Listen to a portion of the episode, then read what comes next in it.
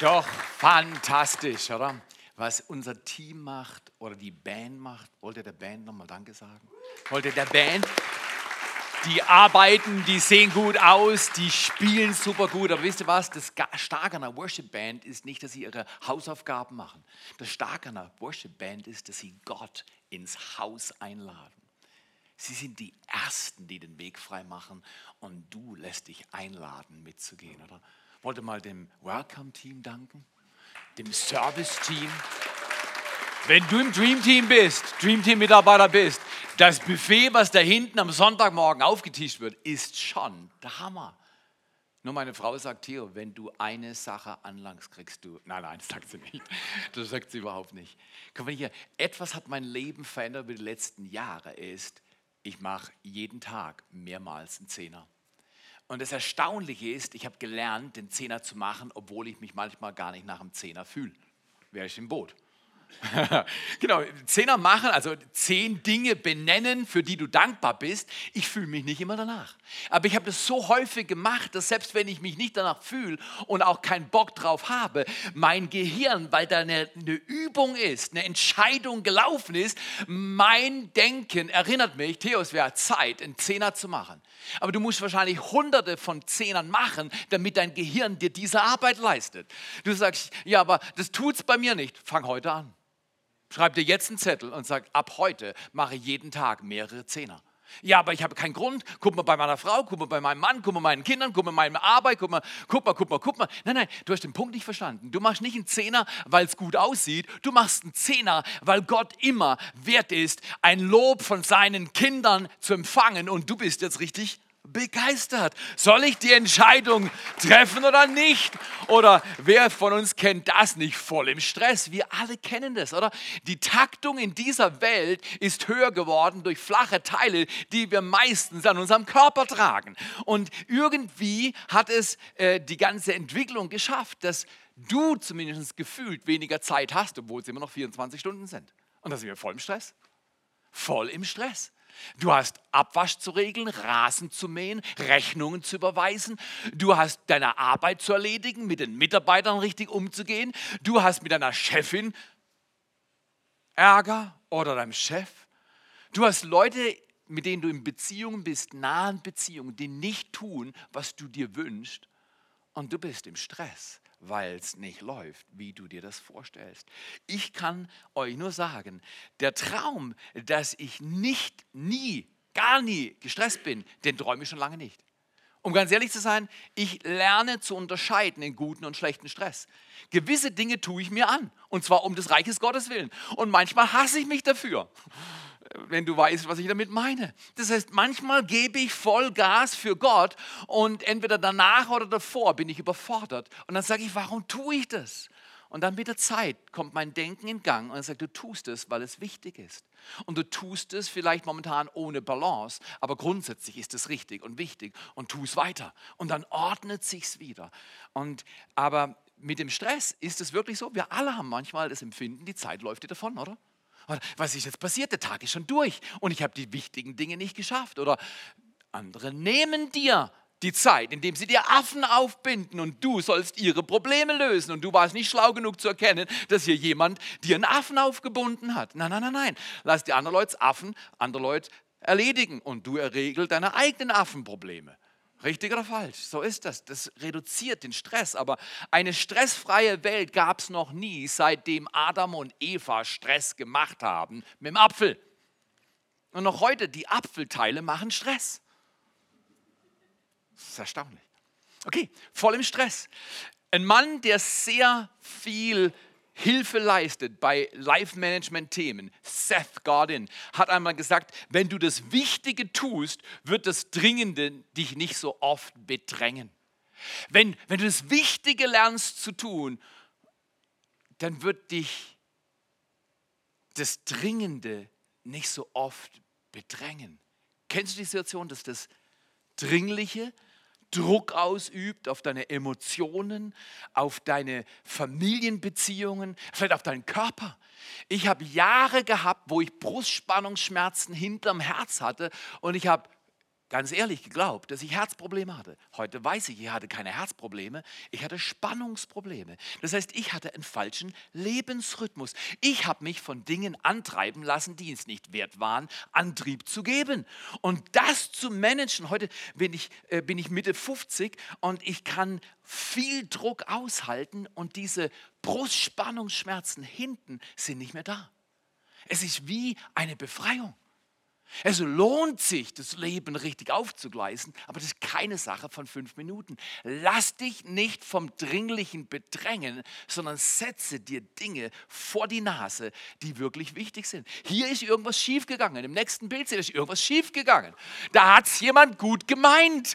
Dieses Bild begleitet mich seit Jahren immer wieder. Wenn ich irgendwas über Time Management oder Prioritäten oder sowas sage, hole ich dieses Bild raus, weil das lehrt mich, nicht dich. Das Bild ist übrigens übrigens nicht für dich, das ist nur für mich. Weil ich bin so ein Typ, ich schaffe gerne, ich schaffe gern viel, aber was ich noch viel lieber mache, ich schaffe gern wirksam, effektiv. Ich habe es gerne, wenn die Dinge gut laufen. Und wenn da so ein Esel ist namens Theo, dann packt er halt sein Leben gerne voll, weil ich will ja nicht zweimal laufen, auch wenn ich das Auto auspacke. Wir sind im Urlaub gewesen, dann habe ich das Auto auszupacken, oder? Und dann gucke ich, dass ich alle Sachen, die ich im Auto habe, auf einmal auspacke, weil ich mir sage, es lohnt sich nicht zweimal zu laufen. Aber wenn Aline Berlin mich manchmal stoppen würde, bis ich meinen Esel richtig bepackt habe, könnte ich einen halben Esel bepacken, zweimal laufen und wäre wahrscheinlich genauso schnell. Aber das ist gar nicht so einfach. Du weißt nicht immer am Anfang, was richtig ist und was falsch ist. Das ist gar nicht so eine einfache Übung. Wenn du den Esel, oder der Esel hat sich ja nicht selbst bepackt, wenn du den Esel verachtest, dass ihn die Ladung, die Bodenhaftung gekostet hat, dann schau nur in dein eigenes Leben. Ich bin mir sicher, du warst in den letzten Wochen auch manchmal im Stress. Und äh, ich sage dir ganz ehrlich, August oder Anfang September, Urlaubszeit in Baden-Württemberg. Man könnte denken, jetzt sind alle glücklich. Nein, nein, nein, nein. Ich war einkaufen im Urlaub. Im Urlaub mache ich allen Einkauf, mache ich allen Abwasch, mache ich allen, allen, äh, allen Haushalt. Und äh, ich mache auch sonst relativ gerne und genug Haushalt, aber wir teilen uns das sonst relativ gut, Aline und ich. Aber im Urlaub mache ich es. Ich bediene meine Frau. Mache ihr einen Salat, mache ihr Essen, wenn sie ein Glas Wein hatte, dann frage ich sie, ob sie noch ein zweites will ein fünftes will. Ein Nein, das, das, frage ich sie nicht. Aber sie wird bedient. Äh, ihr, ihr das Gefühl zu geben, dass sie gut bedient wird, ist mir wichtig. Und dann gehe ich halt einkaufen. Und beim Einkaufen, ich habe gelernt zu beobachten, nicht zu schnell einzukaufen, das wäre typisch für mich, sondern zu beobachten. Und dann sehe ich Leute im Urlaub stressen. Die gehen, dann sage ich, hey, mach langsam. Dieses gleiche Kind wird dir helfen, die Rente zu zahlen. Verstehst Die Dinge, die wir manchmal verachten, die uns nerven, die uns so schwer fallen, sind die Dinge, die wir später brauchen. Übrigens, in unserem Land darf man das sagen, wir sollten sehr vorsichtig sein, wie wir mit den Menschen, die Hilfe suchen, umgehen. Ich weiß, wir können nicht ganz Afrika einladen, nach Deutschland zu kommen. Aber ich sage dir, Vielleicht, wenn du die Geschichte anschaust, drehen sich Dinge immer wieder. Vielleicht brauchen wir mal die Hilfe von einem Kontinent, der jetzt unsere Hilfe braucht. Vielleicht lohnt es sich für Jam zu investieren, das ganze Jahr, wie wir es hier tun. Oder für sauberes Wasser, für Menschen, die Bildung brauchen. Für Sexsklaverei, dass wir da helfen abzuschaffen. Frauen helfen, aus solchen Businesses rauszulösen, dass sie ihr Leben nicht in Drogen und dieser Sklaverei von Menschen, die nichts achten, außer ihrem eigenen Lustgewinn. Das lohnt sich, wenn wir so leben lernen, weil irgendwann dreht sich das. Vielleicht sind wir dann nicht die, die alles haben, alles sind und alles können, sondern die, die plötzlich Hilfe brauchen. Es ist ein biblisches Prinzip, wer sät, der erntet. Wenn du Gutes säst, wirst du Gutes ernten. Und es gilt auch im Themenbereich Stressmanagement, Zeiteinteilung und so weiter. Deswegen, der Esel ist uns so eine Hilfe zu verstehen, dass auch wenn noch genug Lasten da wären, passe auf, was du auf dein Lebenswagen alles packst, weil es könnte schlichtweg sein, die Last nimmt dir die Bodenhaftung. Deswegen Kerngedanke gleich am Anfang, ich entscheide mich für das Wichtige vor dem Dringlichen. Das hört sich süß an. Ich entscheide mich vor dem, für das Wichtige vor dem Dringlichen. Also ich weiß nicht, wie viele hunderttausend Mal ich das schon getan habe. Und man denkt, Theo, jetzt hast drauf. Ich sage dir zu dem Thema, ich entscheide mich Also soll ich oder soll ich nicht? Wir haben ja alle Entscheidungen zu treffen. Wir treffen hunderte und hunderte und hunderte Entscheidungen jeden Tag. Soll ich oder soll ich nicht? Zu sagen, ich entscheide mich für das Wichtige vor dem Dringlichen, das ist kein neuer Satz. Den Satz hast du schon mal gehört. Der Satz ist dir nicht unbekannt. Aber wenn ich jetzt fragen würde, wer hat letzte Woche diesen Satz Lügen gestraft? Natürlich, wir haben es alle schon für Dinge. Gestern Morgen lag ich im Bett und dann hatte ich, ich habe so ein Fenster. Wenn ich in diesem Fenster die Dinge tue, die ich tun sollte, dann gehen sie leicht. Und wenn ich dieses Fenster verpasse, dann kommen so Gefühle, ach komm, ich Urlaub, lass doch mal laufen. Und danach, nach dem Fenster, kriege ich es fast nicht mehr gebacken. Und ich habe dieses Fenster gestern Morgen verpasst. Aber ich musste noch was anderes gestehen. Ich habe dieses Fenster auch am Abend verpasst. Das ist schlecht. Ich habe das Wichtige dominieren lassen vom Dringenden. Zum Beispiel sind wir durch Frankreich gefahren und in Frankreich gibt es gute Bäckereien. Das war für mich dringend. Pain au raisin zu essen. Rosinenbrot. Und zwar, weißt du, mit Pudding und die Rosinen eingewickelt und Blätterteig fett gebacken mit viel Fett und du kannst einen Deal machen in manchen Bäckereien. Du kannst drei bezahlen und kriegst eine vierte hinzu. Das heißt, selbst solche Vielfresser wie ich können dann mit der Frau Rosinenschnecke essen und haben nicht das Gefühl, ist zu wenig da. Das ist wichtig. Das ist wichtig für mich. Weil wenn ich eine Rosinenschnecke sehe und meine Frau neben mir steht, dann habe ich ein schlechtes Gewissen, alleine zu fressen. Logisch, oder? Bin ja trainiert.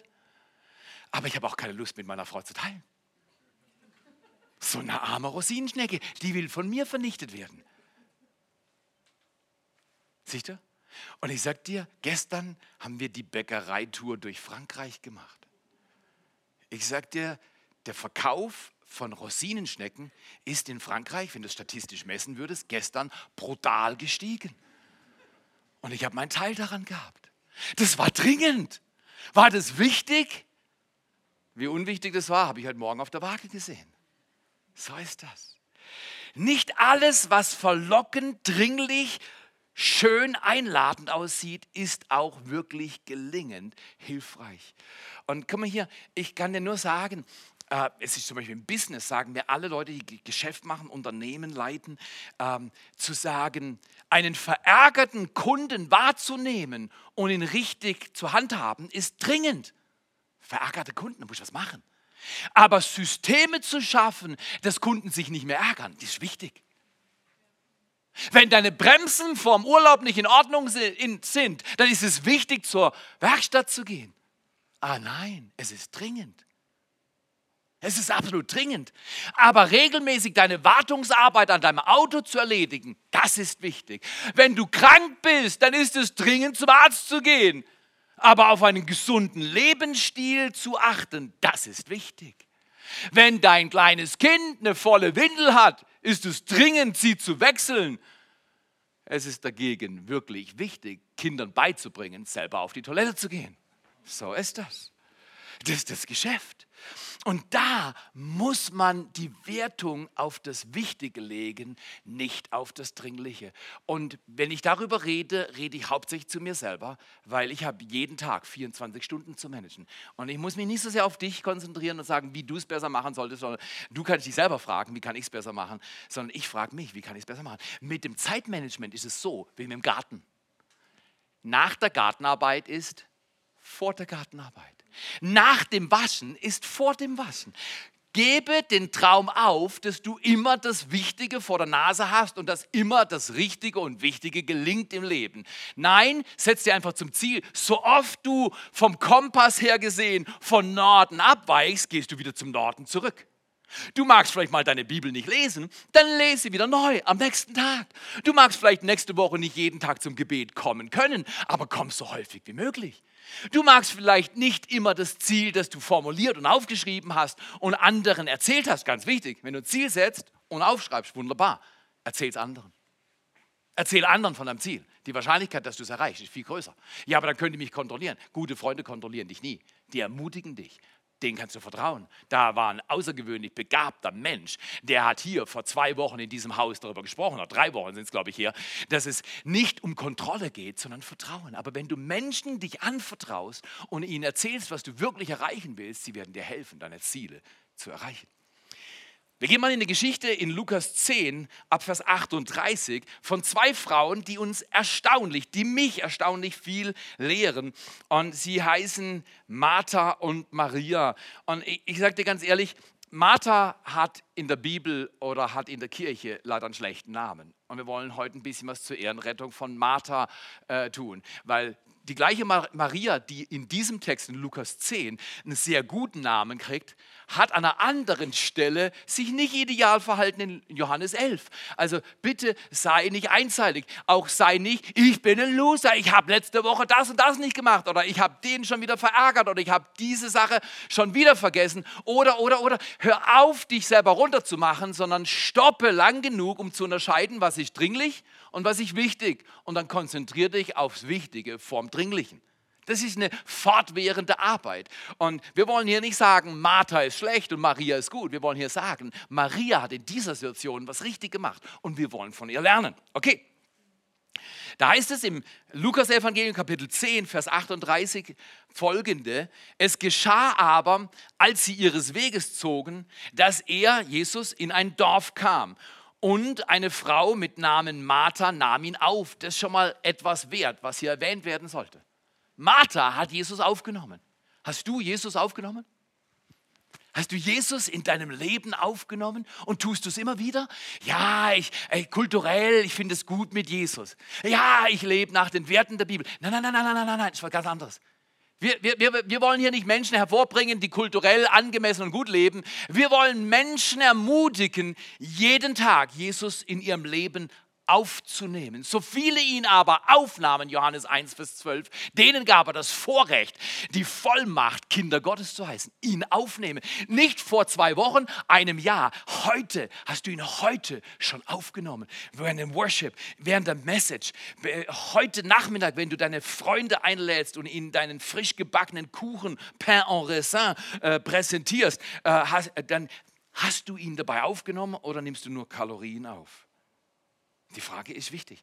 Und heißt es weiter, sie nahm ihn auf und diese hatte eine Schwester genannt Maria, die sich, und jetzt ganz wichtig, da können wir miteinander dieses nächste Wort sagen, die sich auch, ganz wichtig, Maria hat nicht den ganzen Tag die Füße hochgelegt und Martha musste alle Drecksarbeit alleine machen. Das ist nicht, was der Text sagt. Sondern hier sagt der Text ganz klar, genannt Maria, die sich auch zu den Füßen Jesu niedersetzte und seinem Wort zuhörte. Martha aber war sehr beschäftigt mit vielem Dienen. Sie trat aber hinzu und sprach, Herr, kümmert es dich nicht, dass meine Schwester mich allein gelassen hat, zu dienen? Sage ihr, wenn immer deine Kinder kommen Sag dem Peter, er soll aufhören, mich taufen zu ärgern. Die Eltern lieben dieses, sag dem. Oder wenn du Chef bist und ein Mitarbeiter kommt zu dir und sagt, können Sie mal dem Mitarbeiter sagen, dass er endlich das mal unterlässt. Das, das ist ein Drecksjob, oder? Du willst ein System schaffen, das sich selbst reinigt. Wenn unsere Kinder zu uns kamen, wir haben so die Fingerübung, äh, Nonviolent Communication, äh, die kamen und haben Theater gehabt und gesagt, weißt du was, streck mal den Zeigefinger raus. Nein, nicht Mittelfinger, Zeigefinger, genau. Äh, streck mal den Zeigefinger raus. Beide Streithähne durften sich nicht berühren, ungefähr drei Millimeter die Finger entfernt. Und dann habe ich gesagt, jetzt sagt mal folgenden Satz. Es tut mir leid.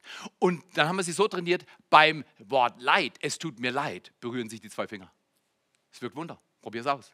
Wenn du einen Ehestreit hast, wenn du irgendwo am Arbeitsplatz, vielleicht musst du ein bisschen üben, bis deine Mitarbeiter nicht denken, durch einen Schuss. Aber, aber ich sage dir ganz ehrlich, respektvoll, respektvoll, respektvoll, nicht berühren, nicht berühren. Wenn ich einen Fehler gemacht habe und ich würde gern von ihm hören, dass er sich entschuldigt. Wer war da schon mal in der Liga? Ah, manchmal entschuldigen wir uns, weil wir wollen, dass der andere sich auch entschuldigt. Unsere Entschuldigung ist nur ein Vorwand, was zu hören. Ist nicht gut.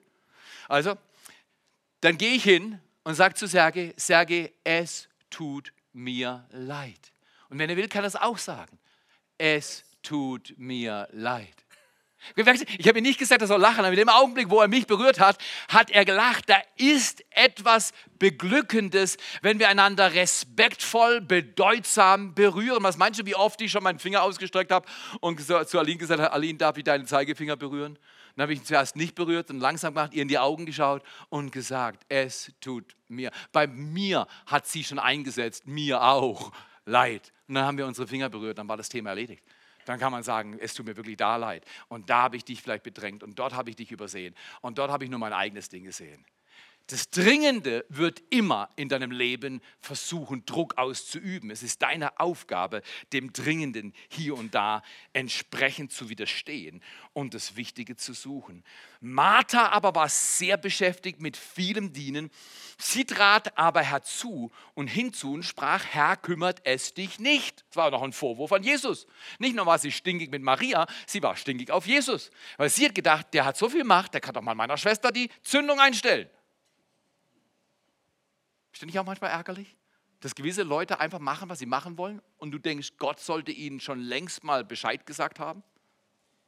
Weißt du was? Gott macht sein Geschäft gut, lass ihn in Ruhe. Er macht es super gut, er hat noch nie einen Fehler gemacht.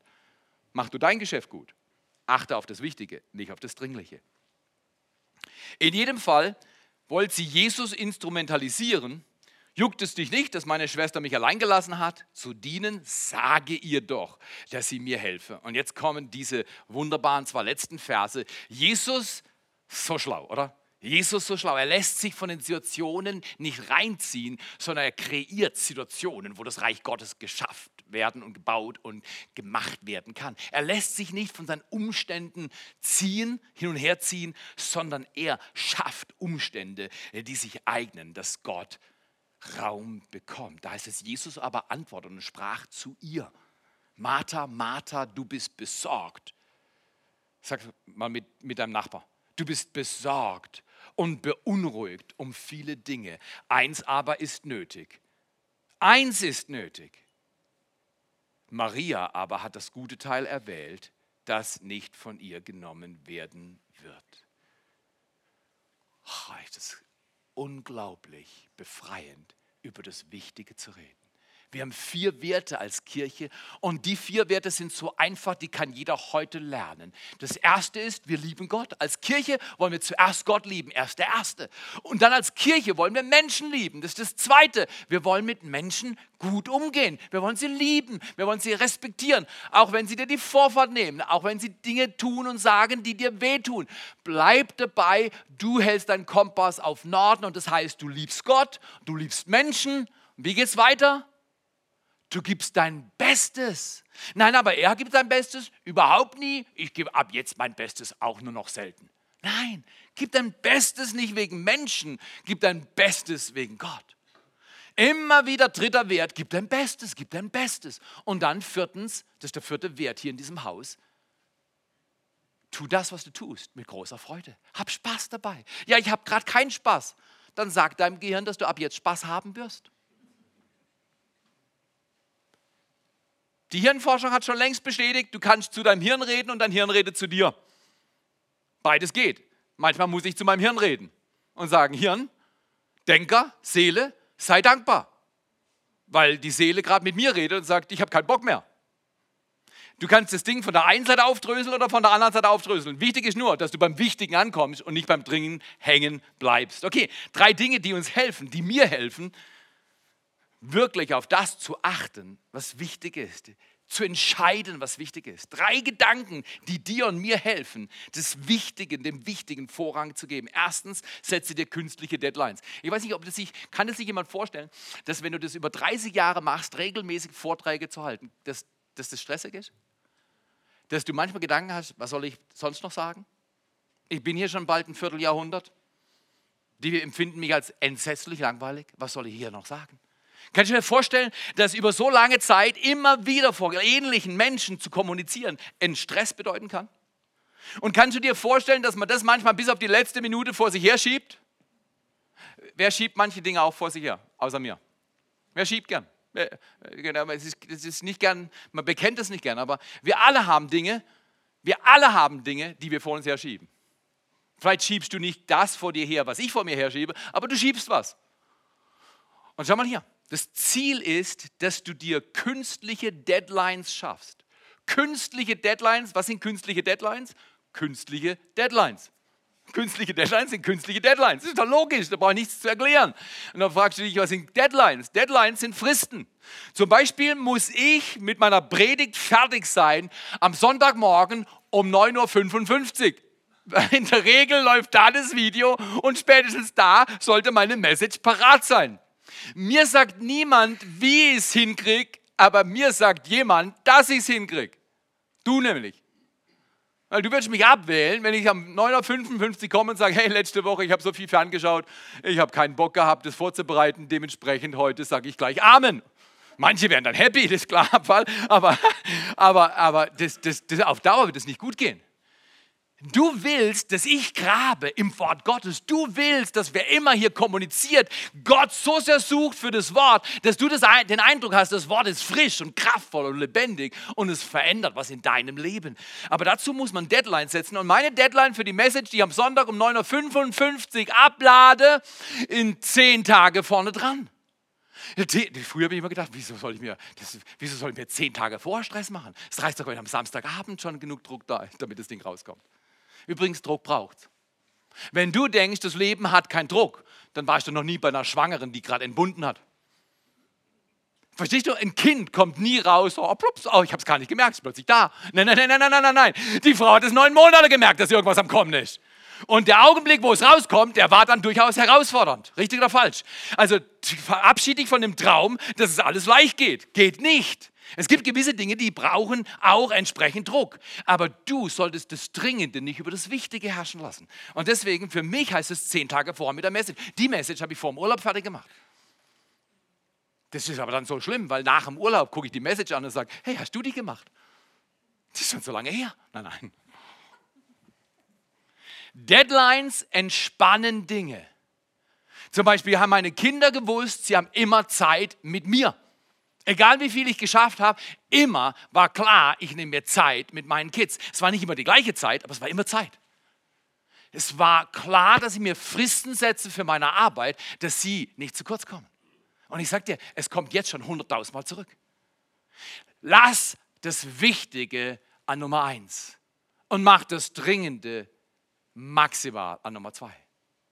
So wichtig. Setze dir künstliche Deadlines. Manche nennen das auch Smart Goals. Und Smart steht für S wie spezifisch, M wie messbar, A wie attraktiv, R wie realistisch und T wie terminiert. Alles, was du tun willst, orientiere smart. Mach es smart, mach es schlau und tue diese fünf Dinge. Das hilft, wenn du Ziele hast. Zum Beispiel dieses, diesen Sommer hat meine Frau gesagt, im August wirst du so viel laufen wie noch nie. Ich schicke dich morgens, dann bleibe ich im Bett und du gehst laufen und kommst zurück. Ich will, dass du so viel läufst wie noch nie. Weißt du was? Im August bin ich so viel gelaufen wie noch nie. Aline hat mir eine Zahl, ich sage dir die Zahl nicht, aber die hat eine ziemlich stolze Kilometerzahl aufgestellt und hat gesagt, diese Kilometer läufst du im August. Das wird dir gut tun. Du bist immer am besten drauf, wenn du am diszipliniertesten läufst und betest. Nee, meine Frau hat mir das Ziel nicht gesetzt. Wer hat sich das Ziel gesetzt?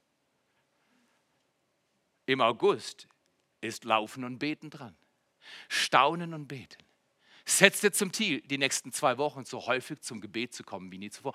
Heute nach dem Gottesdienst wird dir jemand eine Hilfe geben, dass du gut beten kannst. Ein Team hat ein Booklet vorbereitet und ich muss ganz ehrlich sagen, dem Team gehört richtig Ehre, dass die so eine tolle Arbeit machen. Also gut, auch da waren künstliche Deadlines. Sei, setze dir künstliche Deadlines. Zweitens sei vorsichtig mit deinem Ja. Sei vorsichtig mit deinem Ja. Gregor Shell hat gesagt, das größte Hindernis für ein bedeutsames Leben mit Gott sind nicht oder sind die falschen Termine, nicht die wichtigen und richtigen Termine. Was für Termine sitzen in deinem Kalender, die einfach nur falsch sind? Was, was für äh, ein Nachbar hat mir unlängst erklärt, er kann, er bräuchte unbedingt mehr Bewegung und der Arzt hat es ihm gesagt, aber er kann nicht laufen, weil nach der Arbeit muss er duschen, nach dem Duschen muss er essen und nach dem Essen muss er Fernsehen. ich, ich habe Gott sei Dank habe ich meinen Mund gehalten. Ich, äh, ich bin ja manchmal wirklich, äh, äh, ich kann ja dumme Sachen sagen. Aber an dem Tag habe ich meinen Hund gehalten, ich habe nichts gesagt. Ich habe mich nur gewundert. Seitdem immer wieder geht mir dieses Beispiel durch den Kopf. Ich muss fernsehen. Nee, das muss man nicht. Man kann die Fernbedienung in die Hand nehmen und da gibt es einen Knopf, der lässt alles tot werden. Drück den Knopf an deinem Computer. Was immer. Deswegen sei vorsichtig, zu was du Ja sagst. Wenn es das Falsche ist, jemand anders hat gesagt, er hat gesagt, lerne Nein zu sagen zum Guten, damit du Kraft, Zeit und Leben hast, zum besten Ja zu sagen. Jesus sagt dir glasklar, was das Beste ist. Er sagt, Maria hat das gute Teil gewählt. Maria hat Zeit in der Gegenwart Gottes gewählt. Lese morgens deine Bibel. Nimm dir morgens Zeit zum Beten. Ich mache mir zum Beispiel künstliche Termine. Künstliche Deadlines, künstliche Termine. Da, zum Beispiel angenommen, äh, äh, Holger würde mich fragen, äh, heute Abend kannst du dich mit mir treffen? Dann schaue ich rein und dann sehe ich, wow, Time with God. Abkürzen, dann, dann treffe ich nie mit ihm. Das ist mein Termin. Ja, aber da, da läuft doch nichts. Nee, nee, da läuft schon was. Da läuft was Wichtiges. Du bist im besten Fall zweitwichtig. Verstehst du, was ich meine? Ordnet euer Leben neu. Erstens setze künstliche Deadlines, zweitens sei vorsichtig beim Ja sagen und drittens, bitte, bitte, bitte, tue das Wichtigste zuerst. Zuerst das Wichtigste. Jeder von euch hat schon mal dieses Glas gesehen und dann Steine, große Steine, kleine Steine, Sand, oder? Und dann, wir schaufeln manchmal Dinge rein und, und denken, ja, der Sand ist gerade Handy, dann schauft den Sand rein und dann kommen noch ein paar Steine und dann zum Schluss wollen wir die großen Steine noch reinbringen und die großen Steine passen nicht mehr rein. Das System ist das, alles passt ins Glas. Dein Leben hat genau das, was es halten kann, nicht mehr. Aber du musst es sortieren. Die wichtigsten Dinge zuerst. Wenn du die wichtigsten, größten Steine zuerst regelst, Zeit mit Gott. Dein Leben mit Menschen, die Gott dienen. Gemeinde ist nicht Priorität Nummer 10 oder 15, sondern Nummer 2, Nummer 3, je nachdem. Dien du, gib Gott deine Zeit. Dann wirst du sehen, dass alle anderen Dinge auch noch reinpassen. Pain au passt immer rein bei mir. Wenn es voll ist und du bietest mir so ein Blätterteig gebackenes Vanillepudding ummanteltes, Rosinen durchdrungenes Pain au raisin an, du wirst mich nie hören, wie ich es ablehne. Im schlimmsten Fall stecke ich es mir in diese Tasche und esse es so, wie ich es wieder kann. Die schönen Dinge haben immer Platz in deinem Leben. Aber wenn du dringliche Dinge vor allen anderen Sachen in dein Leben einbaust, werden dir für die wichtigen Dinge der Raum nicht da sein. Martha in diesem Beispiel hat sich für das Dringliche entschieden. Maria hat sich für das Wichtige entschieden. Das Wichtige. Was ist das Wichtige? Jemand hat mich mal gefragt, hat gesagt, hey, wie schaffst du das, dass die wichtigen Dinge getan werden? Dann sage ich, sehr oft lerne ich durch Schmerzen. Du auch?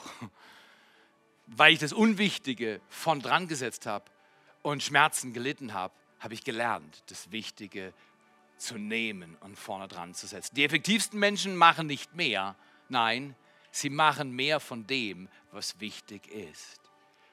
Worüber redet Gott momentan mit dir? Tu das Wichtige zuerst. Heute Morgen früh aufgestanden und bin ich schon meiner Arbeit gegangen. Plötzlich dachte ich, hey, du erzählst anderen, lies in der Bibel, warum liest du professionell gerade in der Bibel und hast deine Bibellese noch nicht gemacht? Dann habe ich mein iPad umgeschaltet und habe meine Bibellese vorgenommen und meine Bibel gelesen. Einfach für mich. Einfach ohne Anspruch. Zweckfrei. Wo willst du diese Woche Gott Raum in deinem Leben geben? das Wichtigste zuerst zu nehmen. Ich entscheide mich für das Wichtige vor dem Dringlichen.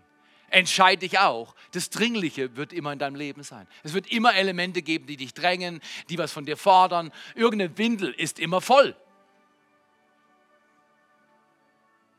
Du hast die emotionale Kraft, die vollen Windeln dieser Welt zu leeren, zu reinigen, zu säubern, wenn das Wichtigste zuerst kommt. Ich entscheide mich für das Wichtige vor dem Dringlichen. Welche Entscheidung hast du aufgeschoben? In welchem Bereich deines Lebens drückst du Dinge so, schiebst du Dinge so vor dir her, dass du es nicht machst? Wir alle haben solche Zonen. Nimm doch mal die Zeit jetzt im Gebet und überleg, an welche Sache gehe ich ran? An welche Sache gehe ich ran? Zum Beispiel, ich habe einen Dauerbrenner. Ich kann mich leicht ärgern über Dinge, die nicht laufen, wie sie laufen sollen. Wer ist außer mir noch begabt in dieser Zone? Ich habe einen guten Riecher, ich spüre, wenn Dinge gut laufen. Und du auch. Und wenn es nicht gut läuft, dann fange ich mich schon an zu ärgern. Manchmal über mich selber. Und Gott hat zu mir gesprochen, Theo, dein Ärger verherrlicht mich nicht, dein Druck machen verherrlicht mich nicht. Mich verherrlicht, wenn du das Wichtige vor dem Dringenden setzt und dann wirst du sehen, dass das Leben gut kommt. Wer hat eine Entscheidung heute Morgen?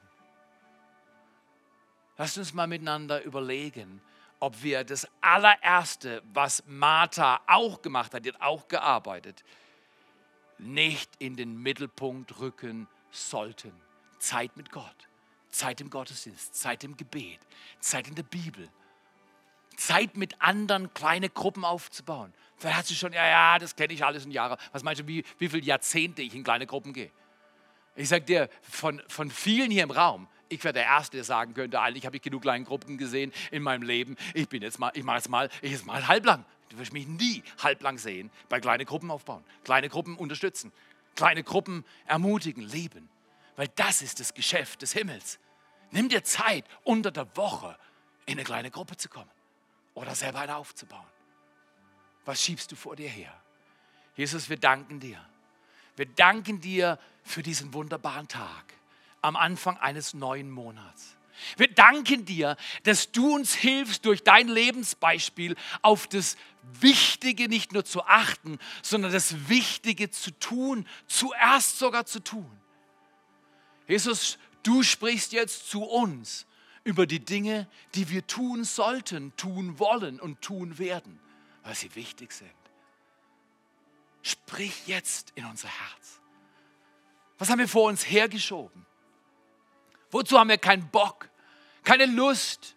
Was haben wir schon zu oft gemacht und gen nicht genug Resultat bekommen, dass wir enttäuscht sind und sagen, wie Martha, sag ihr endlich, dass sie tut, was sie tun soll. Wo sitzt Enttäuschung in deinen Knochen?